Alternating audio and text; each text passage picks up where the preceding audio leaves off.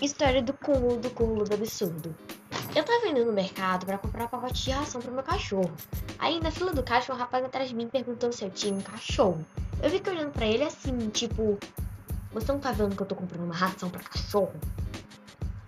E aí eu pensei, por que eu estaria comprando um pacote de ração de cachorro se eu não tivesse um? Mas por impulso eu disse que não, não tinha cachorro e que estava começando a dieta de ração outra vez. Na verdade nem poderia, afinal, havia emagrecido 10 kg da última vez e ainda acabei parando no hospital. Contei a ele que simplesmente era a dieta perfeita e simples. O único a fazer é encher o bolso com pedaços de ração e comendo um sempre que estivesse fome. Confesso que todos olharam pra mim, tipo assim, ela é maluca, ela vai se intoxicar, ela vai morrer. Deixa aqui nos comentários uma história que você tem.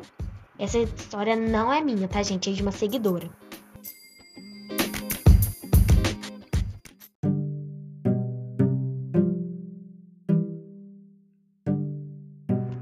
A coisa mais irritante que poderia acontecer na minha vida.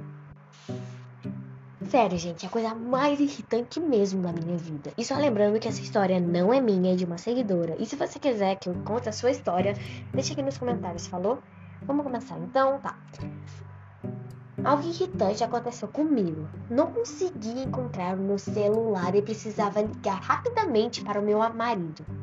Eu disse: Ei Google, ligue para o meu marido. E nada aconteceu.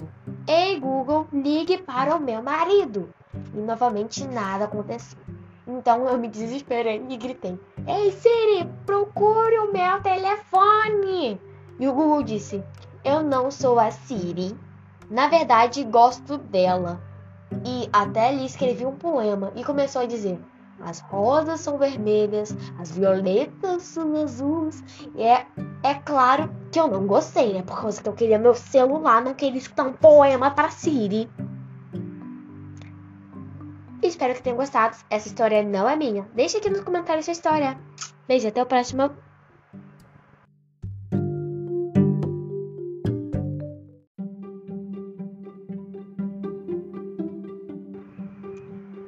Dia do atacadão que eu fiquei espantada. Vocês sabem como é que é um atacadão, né? Bem, não é aquele atacadão bonitinho, não. É aquele atacadão mesmo que é de te matar. Bem, eu tava acabando de sair do atacadão e eu tava com a minha filha no caixa, né? Eu tava com a minha filha na no caixa. E eu tava naquelas filas imensas. Bom, e lá na frente, quase na, já na boca do caixa, tinha uma senhora que não tirava os olhos de mim. Tipo, aquela senhora mesquicheirão a talco com colar de pérolas, se vestindo com sobriedade ela estava a uns três pessoas na minha frente. De repente, ela saiu da fila e veio até mim. Muito sem graça, me pediu desculpas, disse que eu era muito parecida com o filho dela, que infelizmente havia passado para outro plano. Fiquei sem saber o que dizer. Ela passou a mão no meu rosto com suavidade, me disse que o filho dela sempre se despedia dizendo: Vá com Deus, mãe perguntou se eu poderia fazer igual para ela se sentir feliz, porque fazia um ano que ela não tinha que ela tinha partido.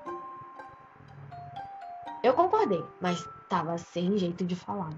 Bom, ela passou as compras de um carrinho enorme, me deu um tchauzinho com a mão. E eu fiquei olhando e pensei que não me custava Nada falar, então disse: Vá com Deus, mãe. A fila andou, passei minhas compras numa cestinha com no máximo cinco coisinhas. Aí a moça do caixa me disse: Deu um total de 834 reais e 54 centavos. Eu fiquei assim: Que? Como assim? Não comprei nem 50 reais. E a moça respondeu: A sua mãe disse que o senhor ia pagar. Aquela velha desengonçada passou as coisas pra mim e eu ainda tinha que pagar R$ 834,50 para aquela velha.